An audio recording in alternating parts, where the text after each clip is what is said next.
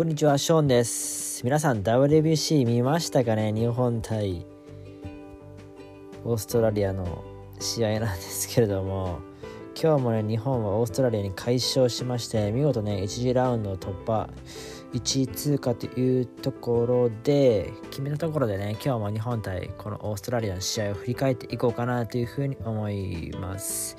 で、えー準々決勝に進出した日本なんですけども、えープール B の日本はですねプール A のですね2位のチームと対戦することとなります。でプール A の方はね全チームがまさかの2勝2敗でね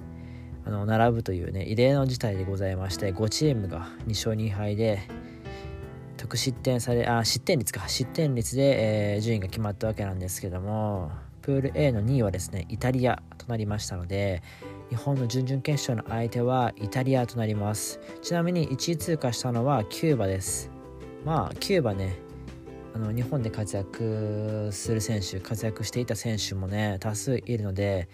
まあ戦っても面白いかなとは思ったんですけどもとにかく日本の準々決勝の相手はイタリアとなってます。でその前にですねその1次ラウンド突破1位通過を決めたこのオーストラリア戦をですねもう一度振り返っていきます。で日本はですね先行となりまして日本のオーダーが1番センターヌートバー2番ライト近藤健介3番指名打者大谷翔平4番サード村上宗隆5番レフト吉田正尚6番ファースト岡本和真7番セカンド山田哲人8番ショート中野拓夢9番キャッチャー中村悠平先発ピッチャーは山本由伸というねこういった布陣で今日は臨んでいますが今日はね1回からすごかったですね。まずまあ初回ですね。3点、えー日本が先制してで2回の表に2点追加して5対0としました。そして4回の表に1点追加し6対0さらに続く5回にも1点追加し7対0えーとオーストラリアですね。9回裏にですね1点返して7対1というスコアとなっています。日本が10安打で7得点。オーストラリアが5安打で1得点ということでオーストラリアの、ね、強力打線をしっかりと抑え込んだ形となりました。で初回日本3点入れたんですけどもこの3点がですねまず先頭のヌートバーしっかりフォアボールを選びました。そして続く、え2番の近藤がですねライトへヒットを放し放ちましてランナーノーアウト一塁二塁で大谷なんですね。ここでね大谷がですね宇宙間への先制スリーランをいきなり放つわけですね しかもあの自分の看板にね直撃する推定 140m 弾ということで変化球を打ったわけなんですけども少しやっぱりタイミングま、えー、っすぐ待ちだったのか分かんないですけど速い球待ちだったかもしれないですけどちょっとタイミングねずらされながらも変化球に見事対応してライトスタンドで自分の看板に直撃する一撃を放って3点を先制しました。そして日本の2回の攻撃です。2回の攻撃はまずはですね先頭の8番中野がレフトへのヒットで出塁すると続くね9番中村のところで見事に盗塁を成功します。そしてランナー2塁となったところで中村がしっかり送りバント決めてワンアウト3塁という形を決めて1番のねヌートバーがタイムリーヒットを放って4対0さらにですね続くね近藤の打席のところでヌートバーも盗塁を決めてランナー2塁として近藤がツーベースヒットを放って5対0と。いうことでこの回も2点を追加しました。やはりねこうやって機動力を活かせるようになるとこれですぐね点が入ったりとか得点につながるような攻撃となるのでやっぱ機動力っていうのは非常に、えー重要になってくるのかなと。まあもう前々から WBC 始まる前からずっと日本は機動力大事だと一応お伝えはしているんですけどもまあやっぱり現にねこういった形で得点になっているので非常にね大事なのかなと思います。その後ね大谷が、えーワンアウト2塁となってっててその後大谷がですね敬遠されてワンアウト一塁二塁で4番の村上だったんですけどもここはセカンドゴロというところでこれ以上の追加点はありませんでしたが今2点をこの回ですね追加して5対0としています。2回終わった段階でねもうだいぶリードをしてましたね。そして4回表にさらに日本はね1点追加します。ノーアウト満塁となってですね大谷が押し出しのフォアボールを選んで1点追加6対0としています。で先発ピッチャーがですね日本の先発が山本由伸でした。えーまずはですね結果からお伝えすると4回を投げまして60球8奪三振無失点ということでもう完璧な内容ですね。ヒットもわずか1本ということでフォアボールデッドボールは0というところで本当に完璧な投球内容だったんじゃないかな完璧な投球内容だったんじゃないかなと思います。ストレートの走りも良かったように見えましたしコントロールはねやっぱり良かったですね相変わらず。で左バッターへインコースのカットボールですかね。あれも空振り奪えてましたし、まあ、スプリットカーブがいいっていうのはねもはや言うまでもないですね。まあ今永同様ですね。山本もね、あのメジャーリーグで挑戦する可能性が非常に高いですからね。この大会でアピールしてっていうねこの大会にかける思いというのはかなり強いと思うのでなんかそんなような意気込みが感じたような投球だったと感じましたね。はい、こんな感じで山本4回無失点、そして日本代表5回表に、ね、さらに追加点をしま、あするんですけども9、9番ですね、中村悠平、ワンアウト1塁2塁からライトへのタイムリーツーベースで1点追加で7対0としています。で、えっと、日本はですね、山本に代わって、えー、5回から上がったのが高橋奎二ですね。2番手で上がった高橋奎二が、まあ、結果からお伝えすると2回を投げて、えー、無失点と。で三振も2つ奪って1安打フォアボールデッドボールなしというところで本当にねあのストレートの勢い力で押すようなそんな投球でできてたかなと思います。オーストラリアとかね外国勢っていうのはストレートに結構強い印象があるんですけどもその中であえてストレートでこうバーンと押していくっていったところそして、ね、それをね見事にあの通用したところっていうところを見ますとねかなり勢いがあるのかなと思いました。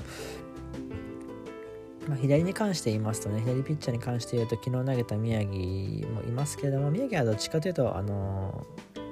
まあ、緩急を使ったようなピッチャーですもんね。高橋はどっちかというとまあ左のねなんだ本格派というかまっすぐ中心としたピッチャーなのでまたこれもタイプが違ってねいいのかなって思いました。で高橋がですね、えっと5回6回2イニングをしっかり無失点に抑えました。そして7回に登板したのが巨人の大勢。巨人の大勢もですねヒットすら打たれましたけれどもね1回しっかり無失点に抑えました。まああのフォームからねあの160、まあ、150台のね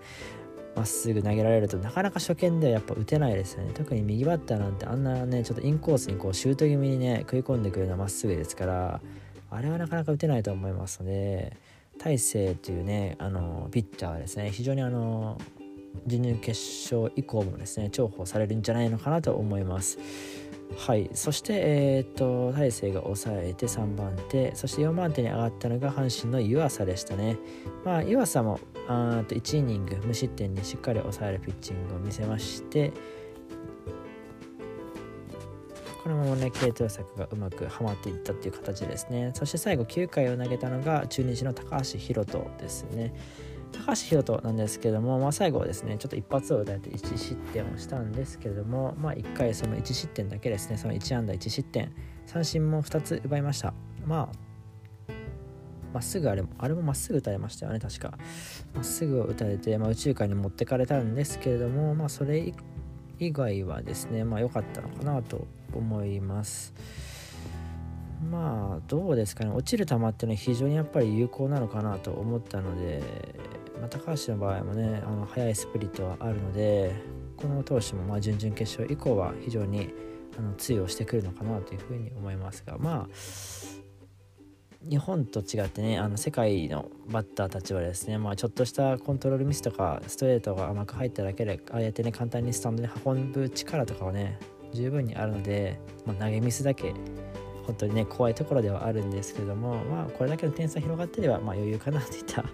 形でございます。で次の相手はねイタリアになりますのでこの辺もねまたお伝えしていければと思います、まあ、今日のヒーローは大谷ですかね。スリーランとあの押し出しフォアボールを選んで、まあ、計 4, 4点ね取った大谷がヒーローなのかなと思います。とにかくねこれ1番から3番あとは正隆ですね。5番非常に調子がいいですね。で村上今日もまあ一応ヒット1本打ったんですけどまだまだ本調子ではなさそうですのでこの村上が復調すると日本はさらにですねあの打線に厚みが増すと。でかつですね機動力もね少しずつこう使えてきてはいるのでこういったところもねどんどん使っていってまあ、かき回してねこの足と打線とで両方で得点がこう生まれるようなシーンをもっともっと見たいなと思うので引き続き応援していきましょう。ということで今回はここまでで終わりにしたいと思います。普段はですねこのようにですね今日みたいに野球に関する情報っていうのをですね定期的に発信していってます。今はもう WBC のね期間ですので WBC がある日は WBC の振り返りを一緒に行ってます。本当はねライブ配信とかしたいんですけども WBC 僕あの家族と一緒に見てるのでライブ配信すると家族が一緒に あの参加型になってしまうのでどうしてもねあの後取りというか、まあ、振り返りみたいなこういった形式になっておりますね。はい。まあ WBC 終わってもねプロ野球に関することとかプロ野球選手のですねあの物語というものを配信していく予定であるので、まあ、気になる方はね僕の過去のあの配信をチェックしてもうこういった配信配信してるんだなというふうに聞いてくださると嬉しいです。ということで今日はここで終わりにしたいと思います。ありがとうございました。またお会いしましょう。バイバーイ。